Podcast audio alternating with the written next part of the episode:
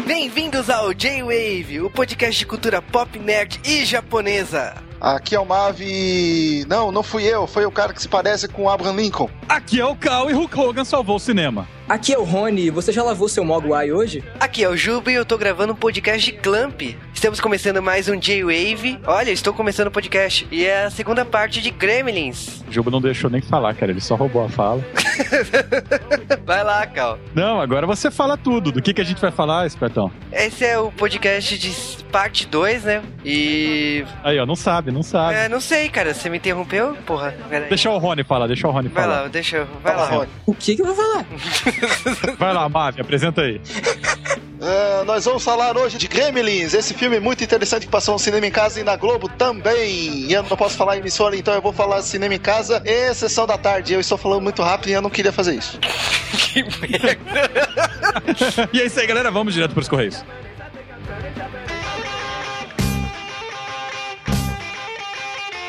E sejam bem-vindos ao Correio do J-Wave de Gremlins, onde nós vamos falar sobre Gremlins, que foi o podcast passado. É uma coisa óbvia, né? Se a gente fez um podcast de Gremlins, seria estranho a gente fazer um correio Mas de esse programa também é sobre Gremlins. A gente nunca fez isso, eu acho, cara. A gente normalmente, quando tem programa parte 1, parte 2, a gente não coloca correios, né, da parte 1. É verdade, cara. Abrimos uma exceção. É, são Gremlins, cara. Eles nos ameaçaram. cara, eu tô com medo da noite depois de ter feito Gremlins. São uns barulhos muito bizarros, assim, que aparecem em casa. E nós temos essa semana algumas notícias para dar, obedecendo algumas ameaças. Não falaremos de Eagle Kaiser essa semana. O que é uma pena, porque foi um episódio fantástico, né? Especial de trânsito, você aprende a dirigir, a estacionar e tudo mais. Mas pulando o temos aí algumas novidades da semana passada. Teve o festival coreano, que eu falei que eu estava lá correndo. E foi um festival maravilhoso, incrível. Foi a primeira vez que eu fui pro Bom Retiro. Não conhecia a cultura coreana direito. Conhecia a música coreana, conhecia Pump. que bosta. Conheci algumas coisas da cultura coreana, mas foi curioso e eu gostei da experiência. O DJ Massa acabou ficando na minha casa, então eu acabei indo no evento o tempo todo para acompanhar ele lá tocando e, e trabalhando ver os grupos que dançaram lá no evento e tal. Foi uma experiência super bacana, eu agradeço o DJ Massa pela amizade, espero que ele tenha curtido o período que ele ficou aqui em casa e espero que, tipo, ele venha tocar mais vezes em São Paulo. O que me surpreende, porque ele vem de novo esse final de semana para São Paulo, então... Mas tudo bem, né? Tudo beleza. E entre as outras novidades aí, a novidade fodástica, a novidade que merece ser citada, supracitada. E tem... me dá um ódio desgramado da pessoa. O Está com invejinha. Invejinha? Caramba, eu tô com invejona. Ah, cara, a verdade seja dita é que conseguimos uma cabine de imprensa. Conseguimos, onde conseguimos, Juba. É. Ah, cara, falo nós como um todo, né? Mas fui eu. e aí, tipo, nossa, muito momento Chaves. e, aí, e aí, tipo assim, rolou a cabine de imprensa, fui lá ver X-Men First Class. Isso aí foi graças ao Renato Siqueira, meu antigo chefe lá da Nintendo World. E valeu, Renato, pelo convite. Espero que role mais cabines aí pro J-Wave no futuro. E puta que pariu, que filme! Para surpresa de todas as pessoas do mundo, eu ainda estou é, duvidando do Juba, acho que é trollagem, mas. Não é trollagem, eu entrei no cinema assim: esse filme vai ser ruim, esse filme vai ser ruim, esse filme vai ser ruim, e de repente, tipo, mudou tudo. Mas isso aí vocês vão descobrir no D-Wave. Como eu fui na cabine de imprensa, vi o filme antes, vai sair texto, vai sair podcast. Então se prepare aí que a gente vai falar de X-Men aqui no J-Wave. A gente só não falou de X-Men hoje aqui no J-Wave porque. É, porque os Gremlins vieram ameaçando a gente. Como assim? Vai passar X-Men na frente? e aí Beleza. Mas X-Men vai aparecer aqui, relaxa. E então, vamos ao feedback, os comentários, os tweets e e-mails relacionados ao podcast de Gremlin. E os comentários dessa semana foram jogados na água, cara, porque se multiplicaram. Que bom, né, cara? Podia ter se multiplicado mais, na minha opinião, né? Pô, cara, eu fico cada vez mais feliz com a quantidade de e-mail que a gente recebe. É verdade, essa semana o pessoal tá de parabéns na quantidade de e-mails. Gostei de ver isso. E, bom, vamos mandar abraços, né? Como a gente faz toda semana aqui no J-Wave. E o primeiro abraço é pro Diego Miyavi-sama. Pro Pablo Jacal, que tinha medo dos gremlins quando era criança. E ele é do Chile, cara. Eu fiquei muito feliz aí de ver mais um Então não é brasileiro. Jacal, é Racal, cara. Não, parabéns. Eu gosto de ouvintes internacionais. Então, Pablo, pode se manifestar mais vezes aqui no J-Wave. Um abraço também pra Lauren Uruha. E a senhora Rony Pedra, né? É, né? Eles não deixam isso muito óbvio, né? Aliás, ela só comenta aqui no J-Wave quando ele, ele aparece no podcast. Já prestou atenção? É, não, é sacanagem. Também um abraço pro Almir Sincurá. É, o Homem Secura, ele fala que, tipo, que o J-Wave devia lançar logo de Churato, né? Porque é uma porcaria que a gente não devia ficar enrolando muito. Mil curtidores no Facebook. Nós temos uns 200 na hora dessa gravação. Exatamente. E, cara, tipo, ele sugeriu algumas coisas, como Samurai X, Kamen Rider Black, RX e tal. Tudo na agenda, cara. Sim, isso aí vai sair esse ano ou o ano que vem, então esperem. Um abraço também para o Crew, Pro Zeke Malvado. pro Rafael Tekken, Pro Psycho, que provavelmente deu risadas no metrô. e um abraço também pra Cris Marques, que me zoou, né, por causa que eu falei que não ia chamar ela e tal. E, pô, eu gostei do comentário dela, ela falou que ainda bem que o roteiro do ET2 não saiu e concordo, porque é um lixo sem tamanho. Pra Larissa, que também tinha medo de gremlins. E, e pro Stunts, que continua na campanha Acessem o podcast de Lambada, aumentando artificialmente os downloads do podcast. Ah, Não, e ele com a sua hashtag, né, no Twitter, né? Liberem a lambada, né? Tudo bem, tudo bem. Liberar a lambada no você, vai. Um abraço também pro Lucas De Vita, que elogiou os conhecimentos sobre Saci do Cal. É, eu sou manjador, cara. Ele é, ele é outro também que é da trupe do Rony Pedra, cara. É, percebo, né? O Rony Pedra ele vem com a caravana, né? Quando a gente vai. Abraço aos pais do Rony. E um abraço também pro Ivan e pro Daniel CS16. Também pro Drug, pro Eduardo Coço, pro, pro Sérgio Sampa. E um abraço especial do fundo do coração para o nosso mestre das interwebs e mimizento, o Daigo. Sim, um abraço pro Daigo, né? O Daigo que ficou. Daigo, um abraço por trás, beijo na nuca, roçada de dedão no calcanhar. Ah, cara, foi tanto mimimi desse senhor. Então, ó, abraço, Daigo. o Daigo sabe que é tudo amizade, então. Aí, eu não mandamos um abraço pro Rony que comentou, tá ligado? Fica sem. E também um abraço pra todo mundo que caiu na brincadeira do podcast, achando que seu fone de ouvido estava com defeito. Foram vários, cara. A maior trollada do G-Wave. Cara, eu falei, como eu vou fazer as pessoas acharem que tem gremlins nos seus MP3? Mas não era Gremlins de verdade? Pra mim eram Gremlins que estavam Claro, lá. sabe? Então vamos para os e-mails. E-mails dessa semana, a galera tem muita gente que mandou. Ana Lúcia, com o nome dificílimo, ou Joaninha Treca, que é muito mais fácil falar, ela mandou um e-mail dizendo que ela ficou perdida, porque onde ela baixa o J-Wave, aliás, ela fala J-Cast, é J-Wave. Onde ela baixa o J-Wave, não tinha saído o podcast na- nas outras semanas. Nós tivemos uns problemas técnicos com alguns dos lugares que nós postamos o podcast, nós ficamos atrasados, mas você sempre pode acessar o nosso site, www.jwave.com.br baixar de lá. Então, o G-Wave tem o seu site, que o podcast sai semanalmente. Pode acontecer alguns atrasos e tal, mas se você quiser, o próprio feed tá lá. Então entre no G-Wave e assine o feed do G-Wave. Aliás, nosso feed é extremamente fácil, né? feed.jwave.com.br. Super fácil. Mais um abraço pro Daigo que fez o feed. Cara, a gente vai dar abraço pro Daigo esses correios inteiros, só pra compensar.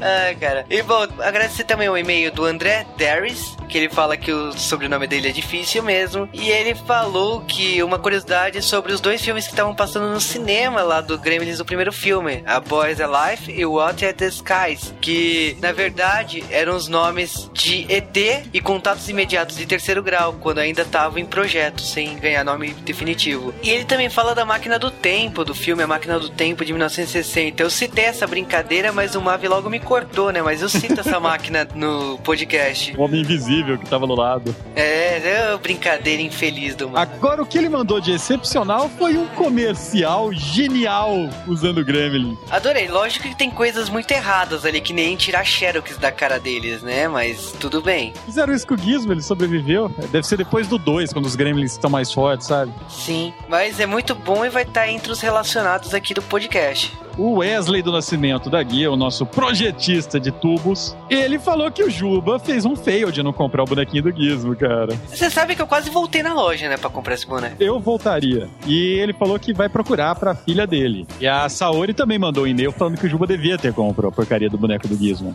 Pronto, eu vou lá, eu vou lá. Campanha, campanha Juba, compre um boneco do Gizmo e um abraço pro Daigo.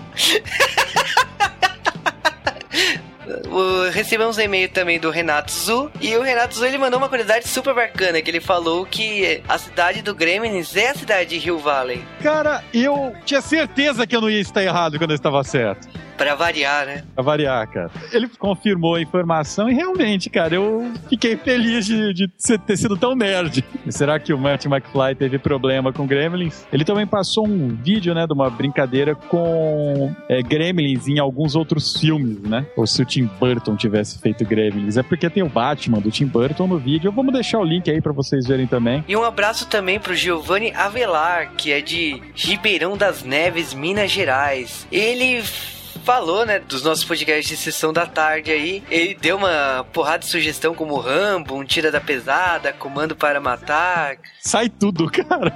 Goonies, O Último Dragão. Então, tipo assim, ele passou uma bela relação de curiosidades. Pode deixar que esses filmes vão aparecer aqui no J-Wave em algum momento. E fico feliz aí que você gosta de ouvir o J-Wave. E sabe quem mais merece um abraço? Daigo, né? Um abraço pro Daigo! E você já sabe, para mandar e-mails para o J-Wave é só mandar para jwavecast.jwave.com.br. Mais uma vez, para mandar e-mail para o J-Wave é só mandar para jwavecast.jwave.com.br. Se você entrar no nosso site www.jwave.com.br, você pode comentar também ao vivo enquanto ouve o nosso podcast e não vai nem atualizar a página, você não vai perder o player como acontece em outros sites. Então vá lá, comente, aproveite e dê uma curtida no Facebook e mande uma mensagem pelo Twitter. Tem todos os botõezinhos lá feitos pelo Daigo. Abraço pro Daigo! É, cara. E lembrando que se chegar em mil vai ter churato. Abraço pro Daigo! e não se esqueçam também, vocês podem mandar mensagem pra gente no Twitter para arroba JWavecast. Em tempo real, enquanto você tá ouvindo, você vai lá ver o que você achou do podcast. Nós respondemos se não estivermos online. Exatamente. Normalmente a gente sempre responde, seja no Twitter, seja nos comentários. Então é só postar, ou twittar, ou comentar. E pra não esquecer, o nosso feed é feed.jwave.com.br. Feed escreve-se F-E-E-D. É isso aí, galera. Então, um abraço pra vocês e pro Daigo! E, e vamos direto pro podcast. Exatamente. Abraço pro Daigo e vamos lá, né?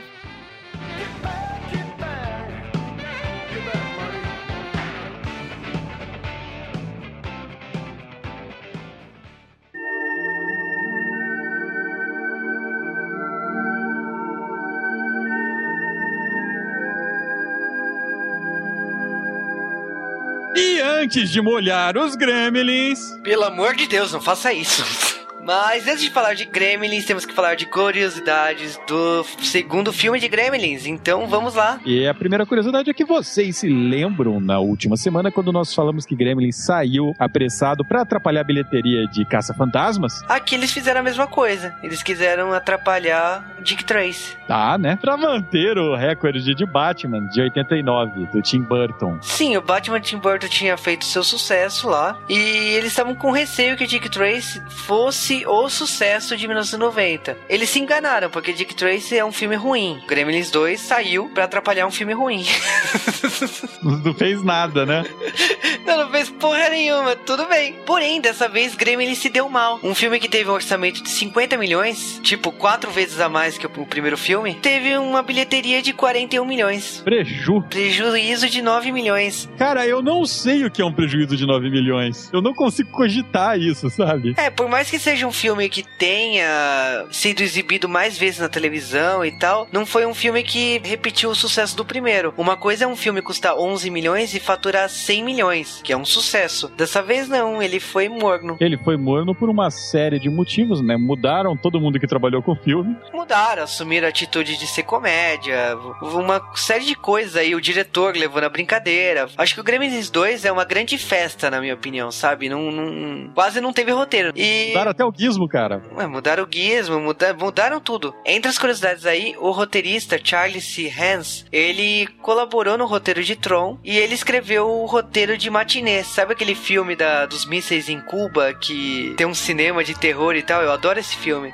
Legal, cara. Falando da maquiagem aí, um dos grandes diferenciais desse filme é que mudou a pessoa responsável pela maquiagem dos Gremlins. É, eles tiraram o Chris Wallace, que é o cara que fez o último filme, que tinha feito a e tudo mais, e colocaram o, o Rick Baker, né? Aliás, É. o Robbie Bolton também, que fez parte dos efeitos especiais, não voltou. Sim, o Chris Wallace ele não topou voltar ao filme, ele estava ocupado com a mosca. Não sei porquê, porque o filme saiu em 86 e esse filme é de 90. Então ele não quis retornar. Eu acho que a fama subiu a cabeça dele e acabaram chamando o Rick Baker. Mas o Rick Baker ele também resistiu a topar por causa que ele não queria continuar um trabalho de outra pessoa e tipo dando liberdade total para as criações dele. Por isso que os Gremlins e os próprios Monguais são tão diferentes do primeiro filme. Falando de curiosidades aí, entre os filmes do Baker, ele fez O Lobisomem de 2010, Encantada, X-Men 3, O Chamado 2, a maquiagem do Hellboy. Ele fez Batman Forever, filmão. Eu não tenho coragem de fazer isso no J-Way. Lobisomem americano em Londres e o próprio The Howling. É, provavelmente ele foi chamado pra. Ele fez Ib também. Esse fez Eu acho que ele provavelmente ele foi chamado pra esse filme por causa que ele já tinha feito parceria com o Joey Dante no The Rolling. Aliás, é muito irônico. to- toda a equipe que participou do The Rolling é, ou participou do Gremlins 1 ou tá agora no Gremlins 2. Então é bem curioso isso. Todos os Gremlins desse filme, eles têm nomes, que é uma coisa legal, mas apesar dos nomes não serem falados em momento algum. Tem entre eles, né, os Mugwais, que são criados através do Gizmo, é, eles são chamados de Mohawk, George, Lenny e Duffy Duck, ou Patolino. George Lane são referências a uma novelização. Of Mice and Men, aqui no Brasil, ele saiu como Ratos e Homens. Patolino é meio óbvio, né?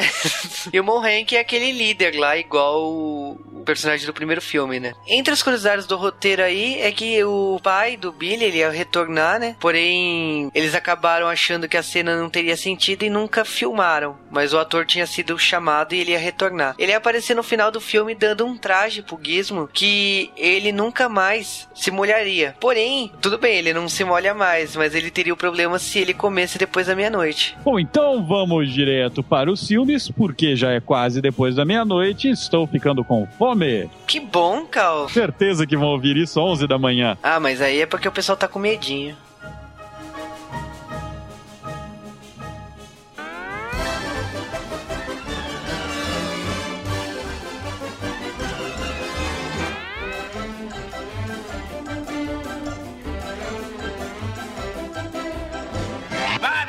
Música! É, o que, que é, velhinho? O que há? Eu te digo o que, que há! Eu vou assumir o comando agora, é isso que há! 50 anos você recebendo todos os aplausos, agora chega! Eu vou comandar esta sigla daqui pra frente, porque eu, pessoalmente, é que tenho talento aqui. Tá legal, Mac? Vamos recomeçar do princípio. Já, já chega? Já chega a câmera, música, som!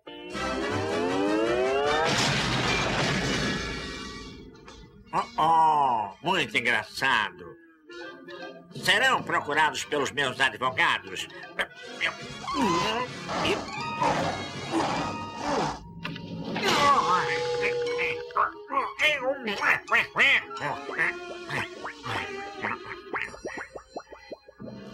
Bom, se não sou eu a estrela deste desenho, é melhor começarmos logo este filme. Rodando. Gremlins 2 A Nova Turma.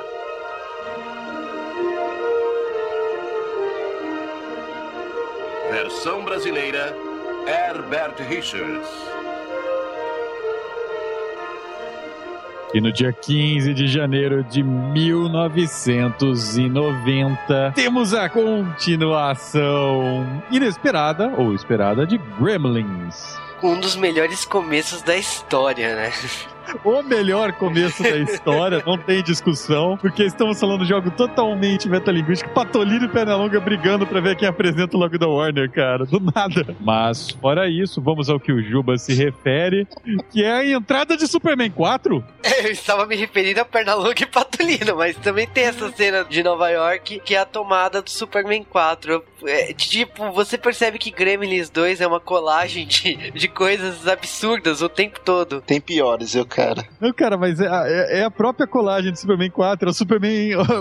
É o campo que ele estaria vendo, né? Enquanto voa, cara. Gremlins 2 é uma homenagem, cara. Tudo quanto é filme, cara. Isso é que é o divertido desse filme. Mas o nosso filme começa com uma visita ao velho chinês, o Sr. Wing, que é o mesmo chinês do outro filme, aquele chinês vindo de algum lugar que não é a China, nem a Ásia. E dessa vez, né, você vai lá ver a loja dele de novo, mas você percebe que dessa vez ninguém tá indo atrás do gizmo, né, ou de qualquer outra coisa estranha, eles estão atrás da própria loja. É, eles estão meio que destruindo a Chinatown lá em Nova York para construir predinhos, né, e eles chegam na lojinha dele, o velho jogando xadrez sozinho, né, oferecem para ele, em primeiro lugar, dão uma televisão de presente, né? Com a mensagem do comprador do terreno, né? Exatamente. Que é foda, cara.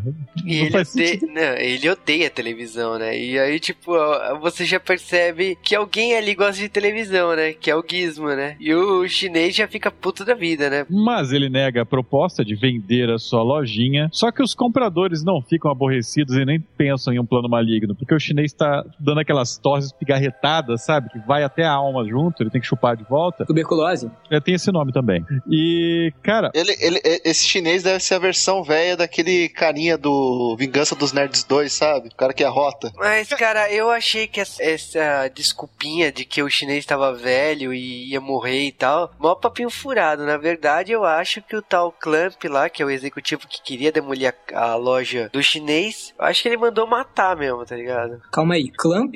A, a gente não vai falar de, de X, não vai Sim, falar de. né? Então, a gente vai chegar lá. A gente calma, calma, calma. Tudo se encaixa. Cara, e o legal é que o Gizmo na televisão começa a assistir Rambo 2 na dublagem com a voz original do Rambo, né? Sim. Senão não tem graça. Ainda bem que é Rambo, né, cara? Imagina se ele tivesse assistindo Cobra. Puta, aí fudeu, né? E Mas se fosse assim... Falcão, campeão dos campeões? Aí ia ser aí um Gremlin foda, ele, e ele ia ter que ter boné, cara. Que nem o Ash. Manja. Cara, o pior é que semanas depois, né, eles voltam para aquele lugar e praticamente já estão construindo o prédio, né? Já tá um prédio gigantesco lá da, da corporação Clamp, né? Que são quatro garotas que desenham mangá. garotas, eu tô sendo bonzinho. Velhas carcomidas.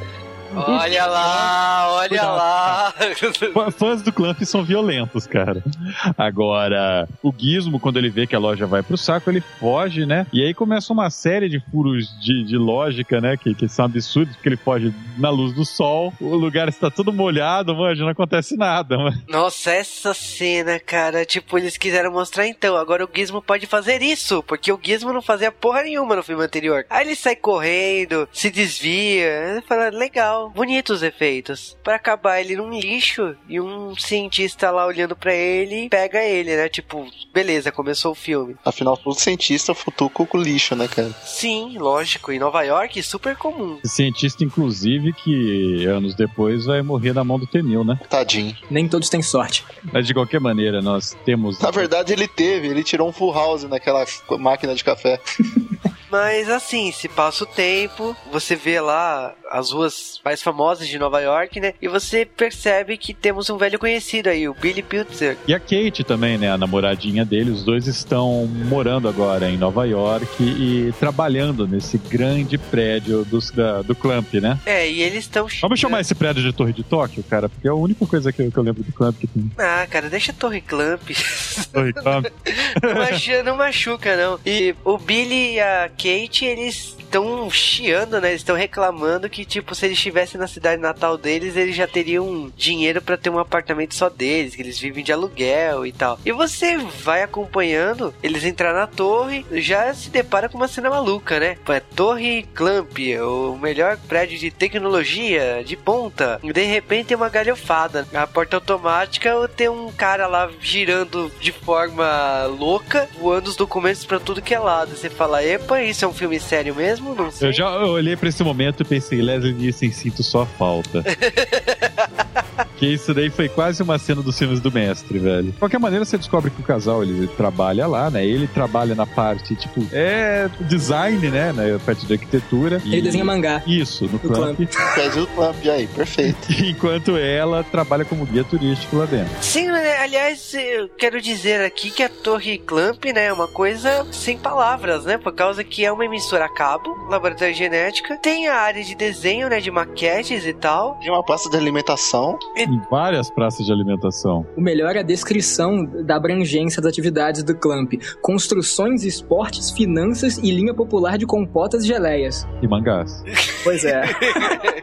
É absurdo, né, o nível de segurança do prédio, porque, por exemplo, os caras eles são fanáticos do trabalho e obrigam os funcionários a serem robôs. Então, um dos funcionários ele sai por uns 10 minutinhos pra dar uma fumadinha lá no. É o doutor, cara.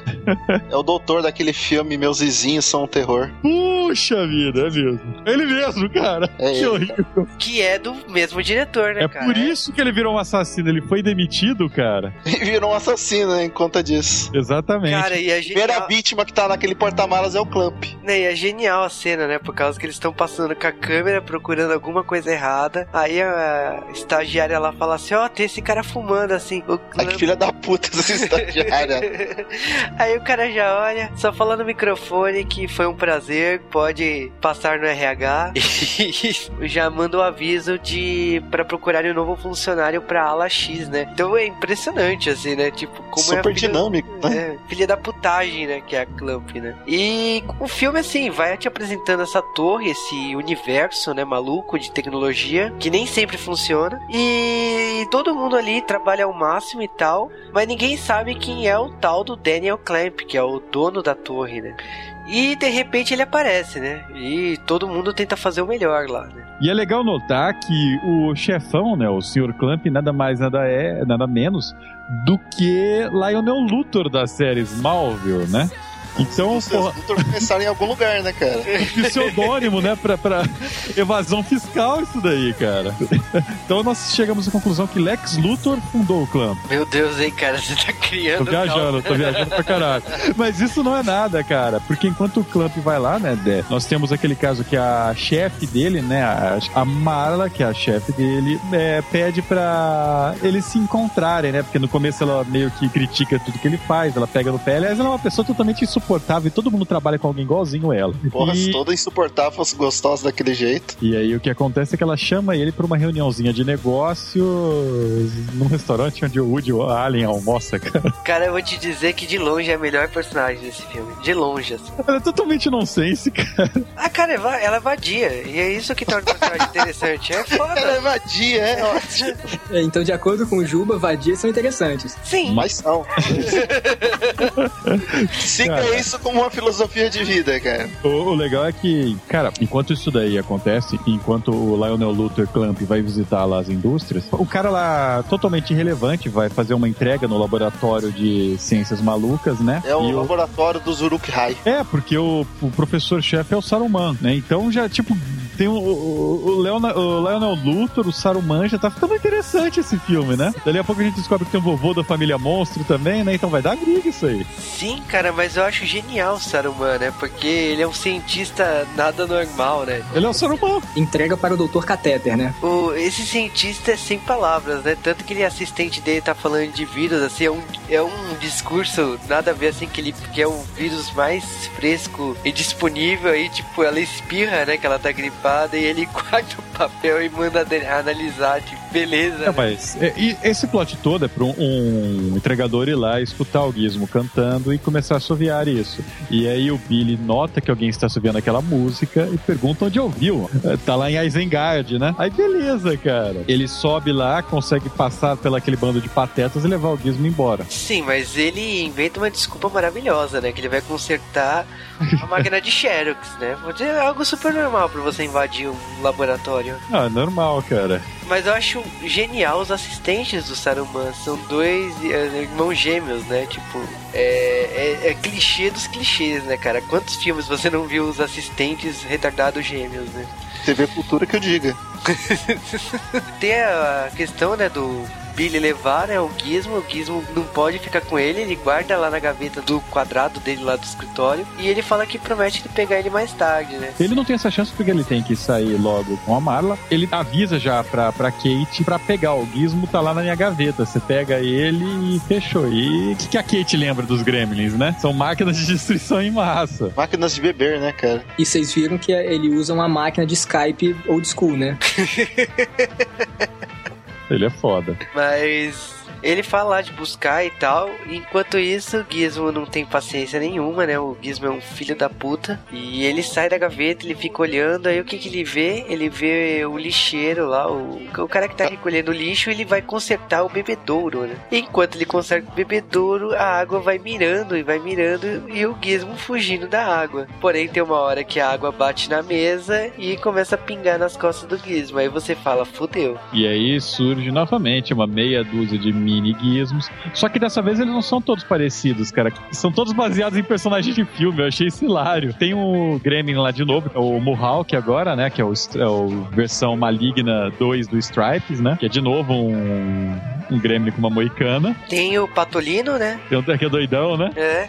Esse pica-pau maluco tem um que parece tipo capanga de filme, sabe? Testa larga, rancuda, é muito engraçado, cara. É, e as cores deles são diferentes, eles parecem até os irmãos Metralha, né? ó. É, Eles são preto e branco, enquanto o Gizmo é marrom, né? E- Aí, assim que eles nascem, já dão uma bulhada no gizmo, né? Pra variar. Variar, né? E aí a Kate chega lá pra pegar os gremlins e tem um gremlin psicótico, né? O, o pica-pau doido, que tá lá Fica pau escrotando. doido, é verdade, cara. Não é? Lembra o pica-pau doido, cara? Caraca, eu odiava isso quando era pequeno, cara, esse pica-pau. Eu adorava, cara. E ele é o único deles que tem a cor parecida com o Gizmo e tal. Então ela pega ele e que se dane. Só que o bicho é psicótico, né? Ele é hiperativo. Meu, dá pra perceber claramente que. Ah, cara, mas ela é doente. Cada Ela olho olha- deles gira pra um lado, cara. Legal que ela olha, nossa, você tá animadinho, né? E meio tempo a gente tem a cena genial do restaurante canadense, cara. Que, que, que os dois estão lá, estão jantando, a Mala e o Billy estão jantando num restaurante canadense com um alce empalhado no meio da mesa, velho. Melhor. O melhor é a sobremesa que é servida, né? É um alce de chocolate, cara. Posso lhe cortar uma galhada? Que o cara o garçom manda. E depois ele ainda insiste. Vai um chifrezinho aí. Tudo errado, né, cara? Ela conversando, cara, as merdas que ela vai falando são muito. Eu tô pouco me fudendo com o universo, sabe? É, mas a Magna ali, ela só tá fazendo isso tudo por causa que o Clamp gostou lá do Billy, né? Foi tipo, parece. Vai subir na vida, né? É, então parece que o Billy vai subir na vida e a Magna não quer que ele suba sozinho, né? Que suba com ela, né? Que é chefe dele, né? E já rola aquela cantada, ela já passa aquela perna entre as pernas dele debaixo da mesa. Opa! Quer se agarrar no mastro, né, cara? Enquanto ele sobe. Porém, não dá muito certo, né? E. Ele fala, né? Dispensa ela, né? E ele acaba indo pra casa. e Ele descobre que a Kate não levou o Maguire certo, né? Então, o que que acontece, né? Ele já olha e fala: fudeu, vamos ter que voltar lá antes que esse desgraça arrume o caos, né? É, porque se já nasceu uma porrada, né? Fudeu. Fudeu, né? E eles vão sair, né? Tá acontecendo aquele caos e de repente me aparece o senhor e a senhora Futterman, que são aqueles senhores que no outro filme morreram atropelados por um caminhão. Caminhão, rapaz, por uma reta escavadeira, cara. Pior ainda, era aquele senhor lá que reclamava de tudo que era estrangeiro e ele está vivo! Intacto, inteiro. Vive em tratamento, né?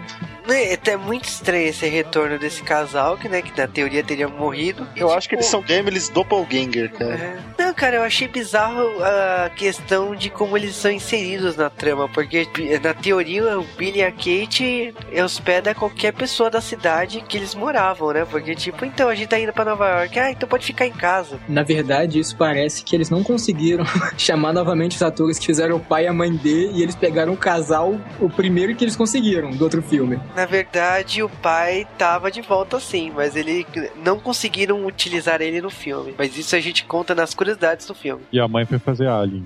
Mas de qualquer maneira, cara. Os gremlins já é depois da meia-noite, né? E os gremlins malvados, o que, que eles fazem? Estão comendo num restaurante, cara, numa lanchonete. Eu me senti muito em shopping, tá ligado? Os atendentes pouco se fudendo porque você tá pedindo, sabe? e os gremlins lá, de repente, saem um gremlin, manja. Começa a fazer uma caos. As pessoas, meu Deus, tem um rato! O que essa mulher disse? Ela disse que não tem um rato! Cara, é muito trash, assim. E dessa vez os casulos são bem melhores, né, cara? São casulos mais pra Alien, né? Do que aquele casulo discoteca que tinha no primeiro filme. Né? Mas continua discoteca. Não, cara, agora é só uma gosma em volta dele. Mas o, o Billy, ele já vai lá, ele tenta parar o registro d'água para os grêmios não se multiplicarem, não adianta de nada, né? Porque prendem o Billy. O legal é que aparecem os bichinhos escrotos lá pra atacar. Parece o Gremlin doidão ataca o policial que vai prendê-lo. E eles prendem o Billy. É, deixa o ser estranho que me tacou, eu quero, deixa eu prender você. É porque eu sei lidar com humanos, não sei lidar com essas porra. deixa eu chamar a Ripley. Cadê tua mãe, garoto? E aí, novamente, nós temos uma cena onde Leslie Nielsen ficaria orgulhoso, que é a cena dele saindo da cadeia. Uma cena totalmente despropositada no filme, cara. É o camburão saindo os mímicos, cara. Cara, ele tá preso, ele tá, acabou de, de pagar a fiança e tá saindo de casa. A usou o aluguel do mês seguinte, manja. E me aparece um monte de mímico descendo do camburão e dá uma flor pra ele, cara. Como eu ria daquilo. Mas uma coisa que eu acho genial, assim, é que o Gizmo, ele quer ser o protagonista do filme, né? E ele anda lá no túnel de ventilação, né? E acaba caindo justamente onde os gremlins chocaram. E, tipo, ele tá andando naquela gosma verde, ele já olhou, percebeu que fudeu, deu merda. Enquanto ele tá andando com aquela cara de medo, né? Você só vê uma mão de gremlin pegando o gizmo e aqueles sons de porrada assim no fundo, né? Como se fosse um desenho animado. E aí, o que que o Billy vai fazer, né? Ele tem uma, como ele pensa sensatamente, ele não pensa como em outros filmes, né? Ele vai procurar as autoridades, como ele fez em todo o filme. E dessa vez, enquanto ele tá lá conversando com o, o tipo, sei lá, o zelador do prédio, né? Que na verdade é um cara fodão das empresas Clamp. É um diretor da vida. É o Smithers. Tá, é, tá falando com o Smithers. É o Smithers, boa, a definição. E ele começa a explicar cara, o que que são os gremlins, manja? Não, aconteceu na minha cidadezinha natal, não sei o quê. E, cara, é a melhor cena do filme essa. Porque os assistentes começam a fazer o tipo de pergunta que a gente faz com o gremlin, que é coisa de nerd, totalmente, né? Então, ah, peraí, se os gremlins comem depois da meia-noite e viram gremlins, então, se eles estiverem num avião passando de um fuso horário pro outro, e que horas que eles podem comer? E, Melhor peraí, o fuso horário. Peraí, da, da meia-noite até que horas que eles não podem comer? Porque isso é muito importante. Aí você nota, cara, que os diretores realmente estão de sacanagem. Aí você relaxa. cara, eu achei genial, cara, isso daí, porque é, é o que a gente faria, sabe? Qualquer pessoa normal ia, ia caçar doido, manja. E aí aparece um gremlin no meio do painel de controle e morde a, a menininha, né? É, numa referência, acho que é Aliens, né? Aquilo ali, né? O legal é que é, nesse momento, então, se tocam que tem gremlins mesmo no filme que a merda está acontecendo. Em paralelo, a Kate tá levando eles pra um tour, né? Levando eles pra um. mostrar um programa na Maria Braga lá, tá ligado? A mulher ah, cozinha da Ofélia lá. Puta, muito bom, cara. A mulher, a mulher cozinhando. Ofélia from hell, né? Não, ela cozinha com vodka, tá ligado? Do lado, assim, manja. Ainda toma eu tá gosto- lagada. É, eu gosto de, de cozinhar com bastante bebida. Então eu ponho assim, ó, ela derruba a garrafa do prato assim, com bastante bebida, ela vira a garrafa, cara. Começa a beber. E aí tem a invasão, né, dos gremlins, né? Tipo, É, Elvira, né? todo- Bem Elvira, né? De armário, da panela. De... Aliás, a panela é o patolino, né? Pra variar. E começou aí o japonês, né? Com a câmera. Ah, é, o vovô lá, o, o Zé do Caixão lá. Não, não. é, começou aquele japonês que é doido por câmera, fotografando tudo. Sim, sim, ele vai se unir ao Zé do Caixão. Ah, depois. Ele tá filmando tudo, né? Tá filmando os gremlins colocando panelas dentro do micro-ondas. Tá valendo tudo aí, né? E tem essa cena da, da cozinha com os gremlins se multiplicando, né? Por causa que eles causam incêndio na cozinha e cai água, né? Em cima deles, né? Aí acabou tudo. E- É, aí já começa a invasão, porque eles vão em massa, tá assumindo todos os lugares do prédio, né? Aí começa uma sequência de um milhão de cenas épicas, eu acho. As melhores cenas do filme, né? E totalmente despropositado. É como a Kate dentro do elevador e, tipo, cada buraco dentro do elevador saindo a mão de um alien pegando ela. Até um Gremlin, tá ligado? ela, o elevador ele funcionava por comando de voz. Ela vira elevador, alarme, e os gremlins começam, mas bé, bé, bé, bé. E olha, no meio dessa farra que começa, os outros gremlins estão bulleando o Gizmo, né? Colocaram ele na, na máquina de Xerox, né? Era pra ele morrer com a luz, mas tudo bem. Fato. Mas tem umas 50 milhões de cópias de, de fotocópia dele pelo chão, né? É, era pro Gizmo ter morrido com a luz e a menina ter morrido com o elevador que caiu. É, Ela usou aquela tática da Pantera Cor-de-Rosa, de pular um pouquinho antes de cair. Ela usou o Dual Physics, né? Cara, e o Lionel Luthor também é atacado por um gremlin, né, cara? Que se disfarça de secretária dele, é muito bom. Ele manda ele escrever um memorando, né? "Vamos- Vamos escrever um memorando. E aí o bicho começa a gritar, cara. Acho engraçado é que a secretária dele, tipo, ela vai comer um sanduíche e o Gremlin coloca uma Ratoeira. dentro do. Ah, mas é muito foda, cara. E o cara é tão alienado que ele não, não tá nem entendendo o que, que tá acontecendo, cara. É muito bom. Ele começa a triturar o Gremlin no, no, na- no picador de papel.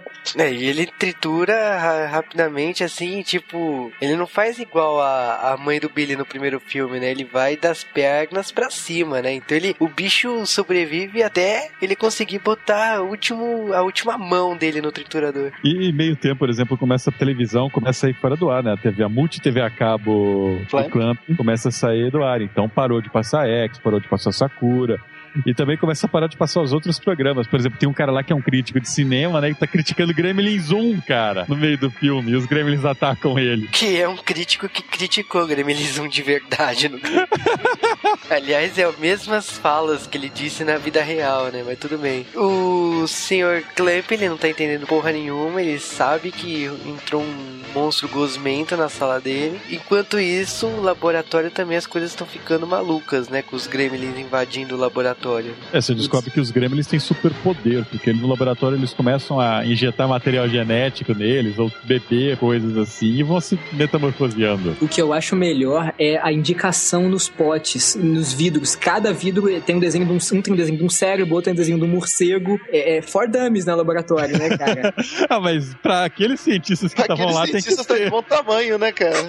tá, tá muito complexo até. É, sim. Então, nesse caso, tem um dos gremlins que toma um negócio lá que é morcego, que tem proteção a filtro solar, né? É, que o, ele injeta filtro solar nele. Tem um que toma é, hormônio vegetal, vira uma salada. Tem um que vira um gênio, né? Que é o do cérebro, que fala. E tem o da aranha, né? Também, né? Que tem um Ah. que vira uma aranha das pernas pra baixo. É o vilão do filme, na teoria, né? Que é o, o Burral. O Gremlin inteligente é o melhor, cara. De longe. Ele, ele, ele dialoga, cara, com todo mundo, ele, ele explica o ponto de vista dele e continua sendo Gremlin, sabe? Que começa a acontecer o caos na Terra e ele no telefone. Não, não. É, ah, não, senhores, isso é o pandemônio que está acontecendo, não tenham medo. Eu recomendaria que vocês vendessem todas as suas ações e comprassem comida enlatada e armas. Espingardas e comida enlatada. Cara, que bom. Não, é genial. E, tipo, a transformação dele é simples, é um óculos. É, ele só põe óculos e fechou. Tem a cena do morcego, né? O morcego Gremlin andando pelo prédio. O melhor, é, o melhor é quando ele sai, que fica o símbolo do Batman na parede. É muito bom isso, cara. Que é uma referência, né, da mesma época, né? Por causa que o filme do Batman tinha saído um ano antes, né? Cara, mas é, é bizarro porque ele ataca justamente o- os caras que tinham sido atacados por gremlins na outra cidade, né? O senhor e a senhora Futterman. E, cara, o senhor Futterman, sei lá, é veterano de guerra, né? Porque ele pega o gremlin, joga no cimento, joga o caminhão de cimento, desvia o cano de cimento pra cima do gremlin. O gremlin vira um gárgula no final, cara. O que é genial, né? Bela forma de você eliminar um Gremlin, né? Você taca no cimento. Não, vai saber se ele tá eliminado mesmo, né? É verdade, mas olha... Será que quando chover Talvez. Mas, beleza, ele virou um gárgula, problema resolvido, né? Pelo menos até o próximo filme, problema resolvido. né? E temos a invasão do prédio, né? E o que acontece é a famosa cena do rolo partindo, né? Que é aquele defeito que você acha que o filme pifou. Cara, essa é a melhor cena do filme. Que você acha que o. Pra quem viu no cinema, né? De repente o filme arrebenta e os gremlins começam a fazer animais de sombra com as mãos no, no filme, cara. E passar branca de neve, sabe? Não que a cena original estivesse fazendo muito sentido. Antes do filme partir, tava passando uma girafa, uma vaca correndo no Não, prédio. com certeza. Pandemônio. Cara, e de repente quem salva o dia? No cinema é o Hulk Hogan. Meu herói, cara. E, e na versão de vídeo, eles não mantiveram esse efeito do cinema. Eles fizeram uma versão da fita de vídeo quebrando, cara. O que foi ótimo, porque as pessoas achavam que tava dando que a fita dava comida. Sim, a Warner teve um alto índice de devoluções de fita em locadora por causa que achavam que a fita tava comida. Mesma piadinha, filha da puta, que fizeram no Batman Asilo Arkham, cara. Puta, não me fala, cara. Eu, eu caguei quando eu dei o fiquei puto. fita de vídeo. Não, puta, eu caguei, cara. Porra, pensei que a placa de vídeo tinha ido pro saco. A minha tava ameaçando de ir pro, pro saco, mano. Então a minha foi pro saco. Aí, ó. Não, Rony, é. uma brincadeira aquela hora que vai pro saco. Não, gente, vocês não entendem. Não, a minha foi mesmo. Adeus a 9800 GTX. Naquela cena, Não, não. Ah, Ah, ia tá. ser muito foda, né? Não, ele, ele tava jogando, deu essa cena, percebeu que era sacanagem. Minutos depois deu essa cena de novo e ele percebeu que não era sacanagem. Troll da, da placa de vídeo. Nossa, cara, eu xinguei tanto o pessoal. Vocês estão jogando PlayStation 3 demais. E quando eu joguei esse jogo, da graças a Deus, era uma brincadeira de mau gosto, né? Mas durante essa cena aí do, do Gremlins, tem uma mãe brigando com os filhos, né? Pra não assistir Gremlins, que é um filme violento e tal. E acaba que tudo vai ser resolvido com o Hulk Hogan, né? E o Hulk Hogan merece, cara. Lembra Sim. de Thunder Missão no Mar, cara. Sim, a melhor série, cara. Saudade de Sessão Aventura. Ele, ele bate no Predador, vocês lembram? e é verdade, cara. Ele bate no Predador. E eu acredito. Porque o Hulk Hogan é o Hulk Hogan, né? Porra, Ai, de quem duvidar. bate em dois predadores, cara. Velho. O legal é que, tipo, dos gremlins que tomam hormônio, tem um que toma progesterona vira mulher, cara. Puta, é muito escroto, cara. Eu acho que não é nem progesterona, ele toma um travê corona lá, porque Fazer o, corona. porque o símbolo, cara, é masculino e feminino cruzado, cara. O que, que é aquilo? É, é hormônio de traveco já. O hormônio de traveca é muito triste.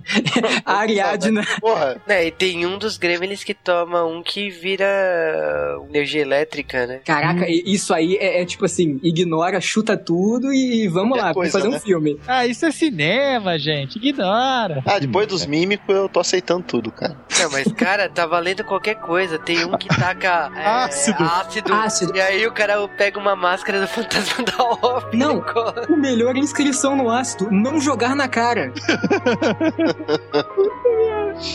Aquele carinha do Deixe-me entrar não seguiu muito a risca, né, cara? Pois é, o devia estar gasto.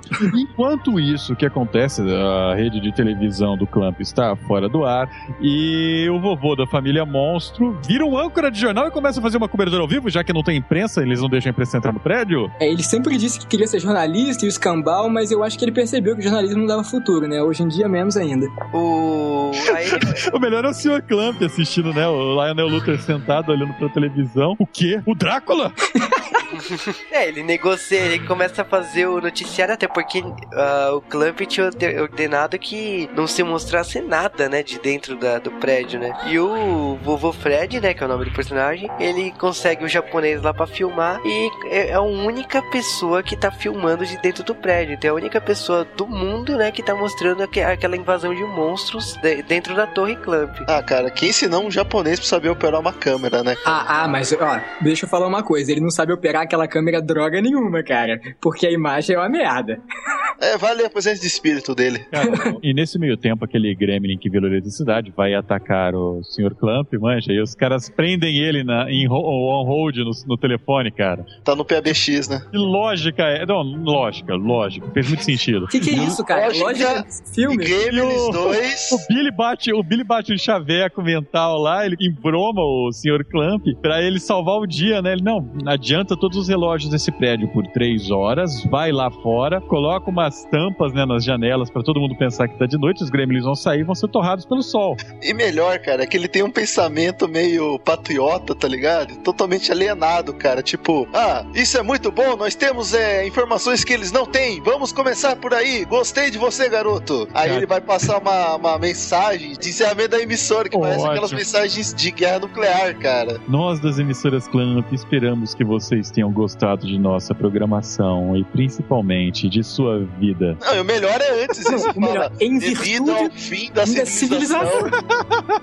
Ah, cara, é muito bom. E ele chora, tá ligado? Tem uma bandeirinha dos Estados Unidos assim no fundo tremulando, um riachozinho. É, ele chora de um olho só. Na cara, mas ele tá emocionado. Ele falou que ele nunca pensou que ia usar aquele vídeo na vida dele, né, pô? Cara, se a merda acontecesse, ele não usaria mesmo. A E o melhor, né? cara, ele, ele me lembra muito o Douglas, cara, de IT IT Crowd. É o mesmo nível de lógica, eles devem ter É o Donald sociedade. Trump misturado com Douglas, cara. E aí ele foge do prédio, ele tem uma saída secreta, cara, no prédio. Um Isso é elevador. muito gênio do mal, né, cara? Ah, ele é o pai do Lex Luthor, né? Pois ele é, tem um, um elevadorzinho que sai debaixo de uma planta no meio da rua, cara. Ele sai tudo de boa, com o terninho arrumado e tal. Muito genial, cara. Aí, ele- aí o, o xenófobo lá aproveita pra poder entrar pelo, pelo tubo lá e entrar no prédio. O senhor Phantom. É, cara, que é genial, né? A saída do, do presidente, né? O vaso subindo, né? O elevador. E o cara entra discretamente, né? Dentro do prédio, né? Pra ajudar. Olha, tem uma revelação foda agora, cara. Essa tecnologia foi patenteada pelos Cybercops, cara. E, cara, temos na reta final do filme. É, porque o Gizmo começa então, depois que ele se solta da- do bullying, o Gizmo ele resolve dar uma de gordinho Zangief, né? Ele inspirado pelo grande ídolo Rambo, ele me faz um arco e flecha usando clipes e elástico, coisa que todos nós já fizemos, sim. Cara, o melhor, ele prende a faixinha na cabeça, cara. Perde a Pois pratinha, é. começa a fazer musculação, cara, muito foda. Como se fosse adiantar em 5 minutos, né? Ai, ele vai estar com esse dor muscular, sabe? O vovô monstro, ele começa a entrevistar o Gremlin inteligente, cara. Jô Soares. Mas é bem Jô Soares mesmo, cara. E o Grêmio, não. Tudo que nós queremos é civilização. Nós queremos a mesma coisa que todos querem. Ele mata um Gremlin, sabe? Não, vejo esse daqui, por exemplo. Ele é um exemplo da nossa derrota. Pá! Dá um tiro no. Na cara. Ele olha pra cara do vovô, né, lá, né, e fala assim, então, isso é extremamente normal na sociedade, né, vocês também fazem isso. Cara, que soco na cara, né, velho? Tem a cena do dentista com o Billy amarrado lá, né, e o senhor Né, o Gremlin Patolino tentando tirar a cárie dele, será? Fazer uma, na verdade, né? É, fazer várias, né? Tratamento de canal, na marra. E quem salva é o vizinho dos importados, né? Ele interrompe lá o Gremlin e consegue salvar o dia, né? E temos aí o Billy livre, ele consegue reunir toda a tropa, né? Ele reúne a Kate, reúne a Ruiva. É que elas estavam. A Ruiva tava presa, né, na, na teia do Gremlin Aranha lá. Mas é uma cena totalmente irrelevante. O Gizmo aparece incendeia Não o Grêmio. salva, cara. Porra, é uma cena mais foda. É a cena mais foda, cara. Tipo, a... Pô, irrelevante? Sim. Não, não é, cara. Ele dá uma de Rambo, cara. Pois é, caraca, o arco e flecha é muito maneiro, cara. A melhor parte dessa cena é que rola um ciúminho, né? Que a Kate vira pra, pra Marla lá. E a Marla, tá bom, não rolou nada, me tira daqui. Mas eu queria, tá, beleza. Agora tira daqui, ótimo. Vai, deixava É, cara. ela lá, né? Cara, mas o Gizmo ele usa lá a flecha lá, põe em chamas o Gremlin aranha e o Billy só olha pra todo mundo e fala assim: é, ele sofreu muito, a vingança tá cumprida, né? Tipo, momento Zangief mesmo, assim. E bom, o- todo mundo tá reunido, térreo, os Gremlins estão dançando. Fazer um número musical instantâneo, cara, muito genial. New Caramba. York, New York, né, cara? Ou imagina o trabalho, cara, da galera dos bonecos nessa cena. Porque é muito boneco. Né, com muito boneco, tem a, tem a imagem, né? Que eles criam a imagem da, da Gremlin lá Traveco. É, com as Ela- placas. Com as placas, ela sobe ainda em cima das placas pra cantar o cara. E tipo, nossa, que cena relevante. Enquanto isso, o senhor Clamp lá do lado de fora tá colocando um- uma imagem cenográfica de noite, né? Na frente do prédio pra tentar engan- enganar os gremlins. E aí, troveja! Ele olha assim com aquela cara de fudeu, né? O que que adiantou colocar isso se escureceu? Holofotes. A mané. Eles Bota aqueles podiam, holofotes do Batman, sabe? eles podiam colocar duas dúzias de fotógrafos. Os fotógrafos que estavam lá pro presidente da empresa mirava no raio dos, dos gremlins e pronto. Mas cara, chegava que- lá dando flashbang pra tudo que é lado, cara. Não, cara, tem uma cena que. Nessa cena mesmo da festa, o Gremlin pega uma, uma máquina fotográfica, ele tira a foto de outro, o outro derrete com o flash. O outro parece uma caveira no lugar, cara. Horrível, né? Aí eles, eles chegam à conclusão, né, de como acabar com eles, né? Aí Ou eles- não, cara, na verdade, tô nem aí. e tá nessa. hum, Eles não sabem o que fazer, né? Tá os gremlins reunidos lá embaixo, você sabe que os gremlins vão sair do prédio a qualquer momento. Então, aí o Billy chega na conclusão de. Ele tem, ele tem uma ideia, tem plano, né? Ele, ele pede pra poder molhar todos eles. Não, e o vizinho lá, ele fala, não, você está maluco, né? Só pode, né? Sim, ele está maluco. E a parte mais relevante do plano, que é Marla, fume. Já que você não faz mais merda nenhuma, faz isso. Cara, o Billy escolhendo assim pra cada um fazer uma missão. Então você pega a mangueira e, e molha os gremlins. Você faz isso, você faz aquilo. Marla. Fume. E ela não questiona, ela tira o cigarro. É, era uma chaminé, cara. Os caras perderam a, a chance de um merchan da Malboro, sabe? Cara, mas o legal é que o plano era o seguinte: eles iam molhar os gremlins em todo lugar. E aí a Kate ia fazer uma ligação, ia transferir uma ligação pra sala do Sr. Clamp, onde estava em espera o gremlin elétrico. Que foi gremlin- solto e deu uma chocada geral. E mata todo mundo. Cara, genial essa cena, né? O Billy pegando o telefone e mirando assim, né? Pá! E o Gremlin Ah, voando. matou todos. E tem um gremlin, tem um gremlin bruxa, cara. Tem um gremlin tomando banho, tem um gremlin com escovão e sabão, cara. Morrendo, né? Puta, meu. Não, tem um gremlin bruxa, cara. Exatamente a citação do Mágico. do Oeste. É, cara. Mágico de Oz totalmente. Pra tá falando que tá derretendo, tá derretendo. Nossa, cara, é foda. E o. Tem que ter uma citação do Robocop, né? I'm melting. Esse é Mágico de Oz também, viu, Márcio? O que me questiona é o Gremlin raio aí, né? Porque, tipo, como que ele morre?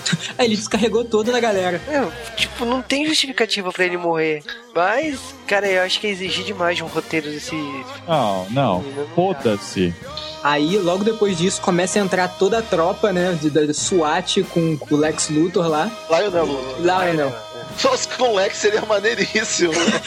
um molequinho lá, ah, vamos lá, tá, tá, tá, tá, tá, tá. Na, co- e o Clamp se achando o foda, né? Tipo, ah, eu vou resolver o problema do prédio, né? Não, veio colete à prova de balas e M16, cara. O que acontece, ele escorrega na gosma dos Nossa, tombo digno de esquecendo de mim, cara. Muito bonito, cara. E aí ele vê o problema resolvido, vem a imprensa entrevistar o Billy, a Kate, o Clamp fala que aquele problema foi resolvido. Ele, Ele quer vender um- o gizmo, né? Ele quer vender o Não, mas ele, o antes, antes ele oferece um emprego ainda lá pro, pro Drácula lá. Vai comprar roupas novas, você tem dias de férias e não sei o que. Deixa o jornal, já oferece o jornal pra ele. É, oferece o jornal pro Drácula. Clamp também vê o- a, a cidade natal do Billy e fala que quer construir mais cidades iguais àquela. Então, tipo, fica aquela sensação de beleza, acabou a tecnologia, tô nem aí. Ele já quer Agora- fazer o merchandising do Gizmo, né? É, ele olha o Gizmo e fala assim: Ah, eu quero fazer bonecos dele pra colocar nos carros, só não quero essa faixa vermelha. Aí o Gizmo já olha com aquela cara de não. não, eu vou te incendiar. Ó, ele gosta da faixa, ele olha assim, tudo bem, a gente convence ele. Cara, mas o pior é que a gente acha que os gremlins acabaram. E tá lá o cara que foi traçado pelo Gremlin Traveco, né? O Gremlin Traveco vestido de noiva, viva Cara, ainda que no final banheiro. desnecessário, cara. Eu chorei de rir nesse final, cara. Eu não lembrava. Nossa. O Gremlin vai avançando Esse pra ele, cara. tá ligado? Chega uma hora que o cara enche o saco, sabe? Ah, então tá Não, bom. tem uma hora que ele olha, é, Tá. acho que dá. Eu não tenho saída, Sabe, né? o cara tá tão derrotado, cara, que ah, É não final de. Smithers, né? Não, é desespero, cara. Desespero faz isso com as pessoas. o álcool também, cara. Ele dá até um sorrisinho, cara. É, é, é muito, é muito merdel. O cara é muito merdel. Mas eu acho que. O melhor Tra- do filme é o final depois, né? O quê? É é que esse foi o final do filme, mas depois dos créditos, tem uma cena pós-créditos em Gremlins 2. Oh, meu Deus. Ahá! Peguei todos vocês de surpresa. E tem o Patolino nos créditos ainda. Exato. Não, é, essa é a cena. O Patolino, ele. O, o Gaguinho vai falar que isso é só pessoal, a né? gente assistia, cortava, sabe? Ele vai falar isso é só pessoal. O Patolino chega dando uma bica no Gaguinho. Não, o negócio não é esse, não. Agora sou eu que mando aqui. E apanha de novo do logo. É, cara, no final do filme começava os créditos já cortava pra malhação, cara.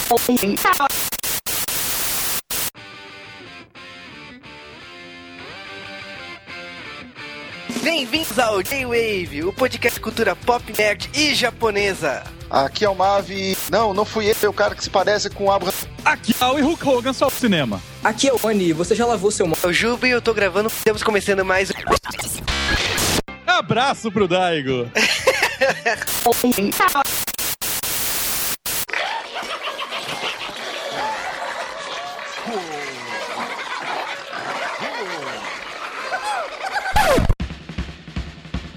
E sim, o seu MP3 está com defeito, mas especificamente Gremlins. Reutilizar a mesma piada de novo, eu não resisti. Sem comentários, né, Cal? Então aqui- agora é aquele momento de que você vai no banheiro ou você pega aquela comidinha antes da meia-noite e venha ouvir as curiosidades do filme Gremlins 2. Mas não vão ao banheiro comendo. Por favor, né? Higiene é uma coisa importante. Nem comam nada do que fizerem no banheiro. Menos, é informação demais, ô Cal. E a primeira curiosidade é a cena do filme Partido com o mestre Hulk Hogan. Cara, essa cena é genial, porque o Hulk Hogan ele, ele põe ordem na bagaça, né? Tem aquela confusão toda de cena, aparece o Hulk Hogan, é genial. Mas nessa cena tem várias referências a porcarias que aconteceram no primeiro Gremlins, né? Entre o primeiro e o segundo. Porque as mães levavam seus filhos para fora do cinema quando estavam vendo Gremlins. É, o Gremlins ele tem duas cenas aí que referenciam coisas que aconteceram paralelo ao lançamento do primeiro filme. Então tem a questão do crítico de cinema que xingou e fez escarcel sobre o Gremlins 1, falando que o filme era fraco. É, o próprio crítico ele se homenageia e repete as falas que ele disse no primeiro Gremlins, sendo que no meio da crítica dele ele é atacado por um Gremlin. E outra coisa é a cena do cinema, né? Do, da mãe brigando com os filhos, que aquele filme não era pra eles, e os filhos fogem pra ver o resto do filme. É uma cena que aconteceu de verdade e o Joey Dante quis colocar no filme. Uma outra cena legal é que, tudo bem, enquanto na versão do cinema nós temos essa cena aí do Hulk Hogan aparecendo e mandando os Gremlins se comportarem, na versão de vídeo, o- a equipe que fez né, os efeitos da versão de vídeo resolveu mudar, né? Não vai fazer sentido o cinema. Então, vamos fazer o efeito de uma fita comida. Caros ouvintes que são muito jovens para saber o que é uma fita comida, antigamente as fitas de vídeo ficavam ruins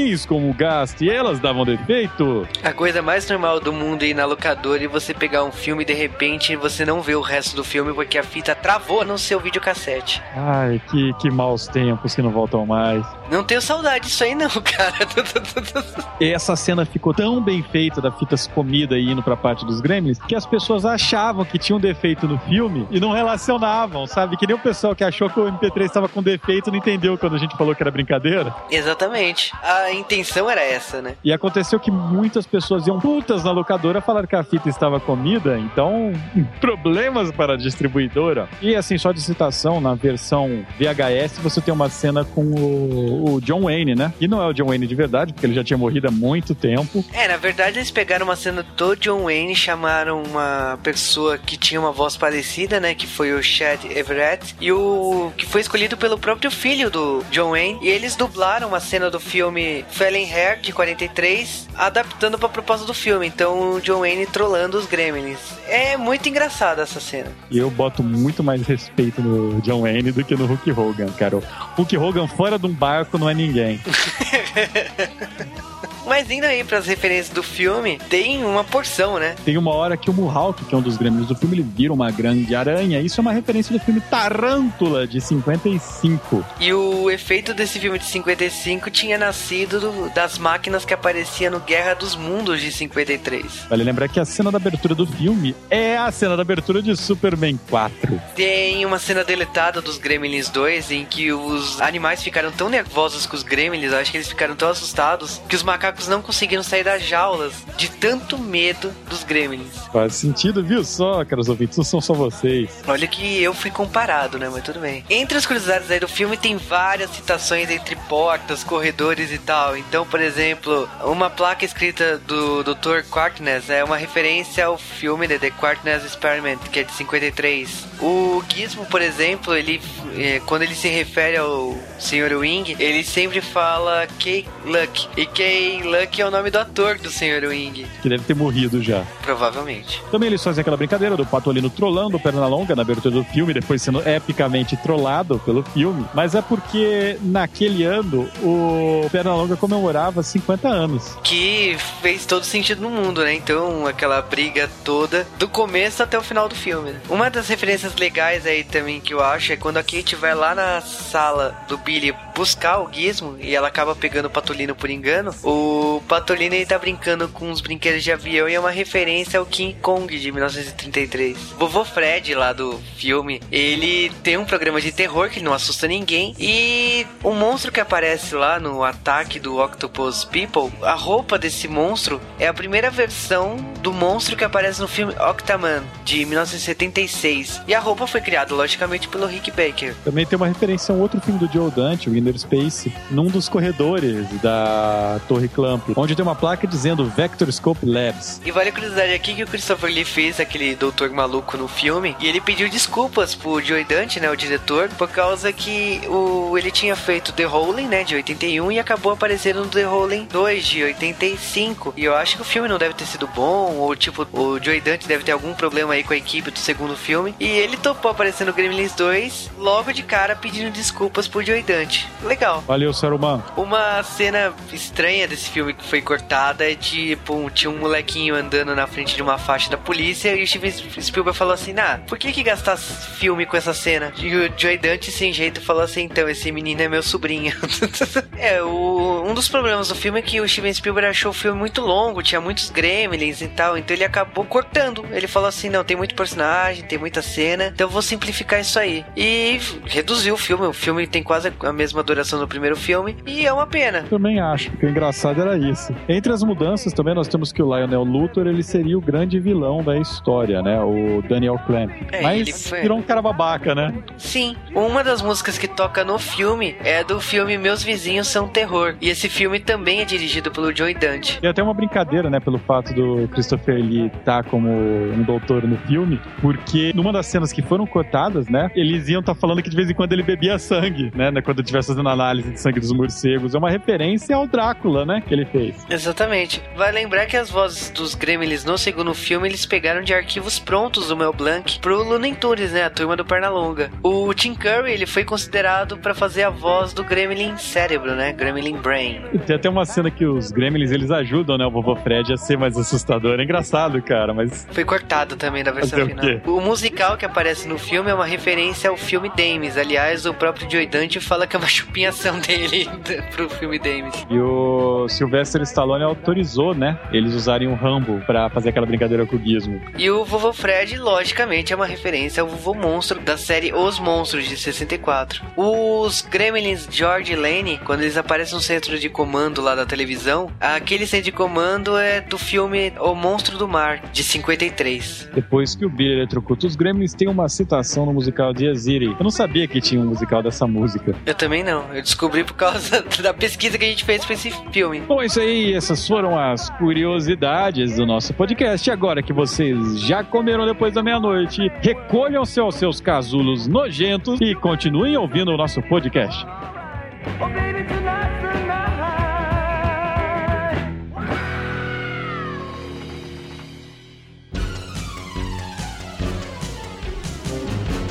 Cara, Gremlins 2 é um filme esquisito. As referências de cultura pop dele em relação ao primeiro são bem mais na cara, são bem melhores.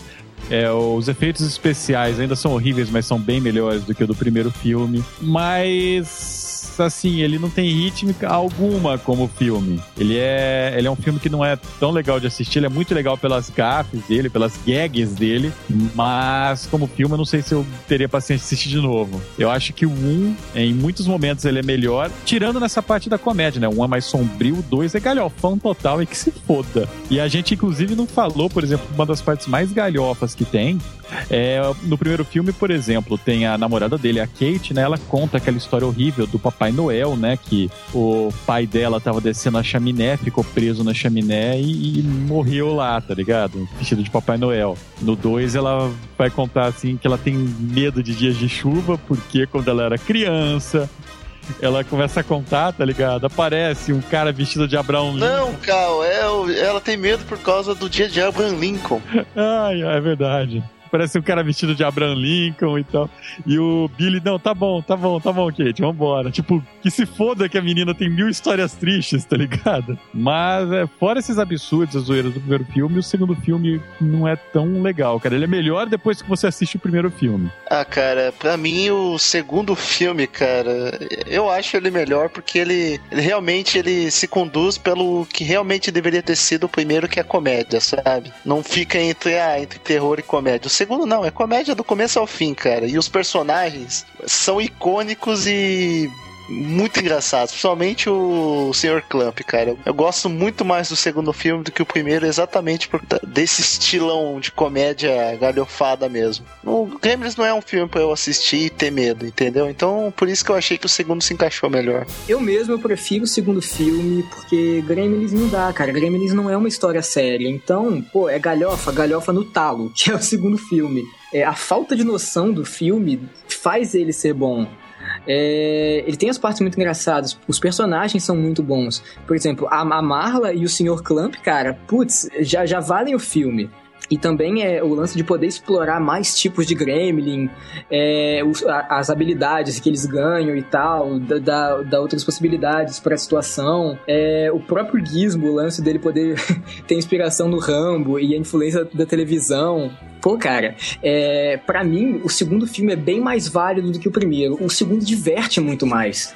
Apesar do primeiro ser mais filme, o segundo é mais divertido. Cara, eu acho que os dois Gremlins são dois filmes bem diferentes entre si, assim, para mim o primeiro Gremlins, por mais que tenha as brincadeiras, é um filme bacana, é um filme que traz a ideia do terror com a comédia. Acho que a primeira metade do filme é excelente, depois, quando entra na comédia, você tem que entrar no clima da galhofada. O segundo filme ele abraça a sátira.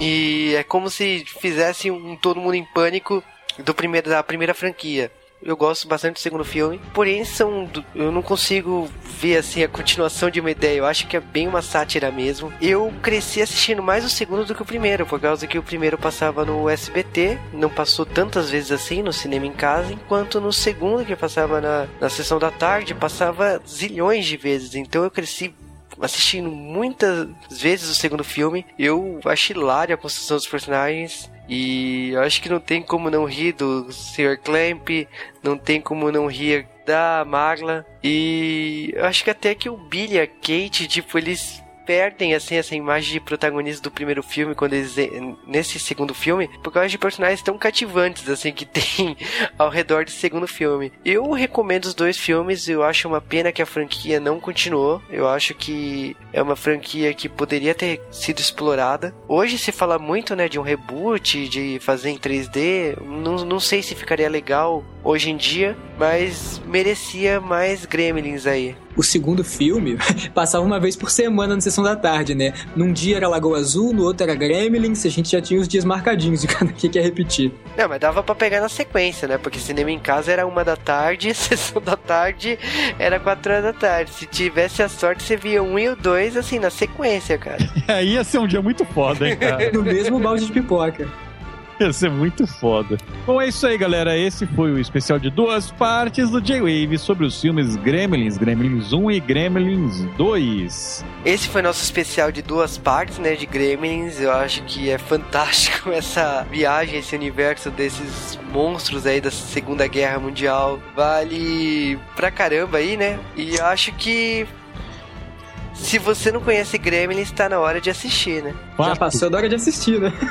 Já passou faz tempo, passou da meia-noite, cara. não pode mais comer.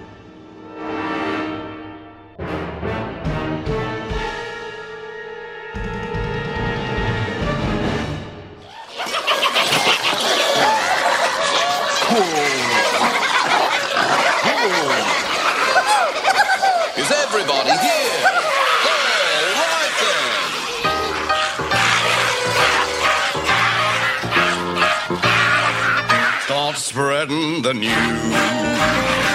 I'm leaving today. I wanna be a part of it.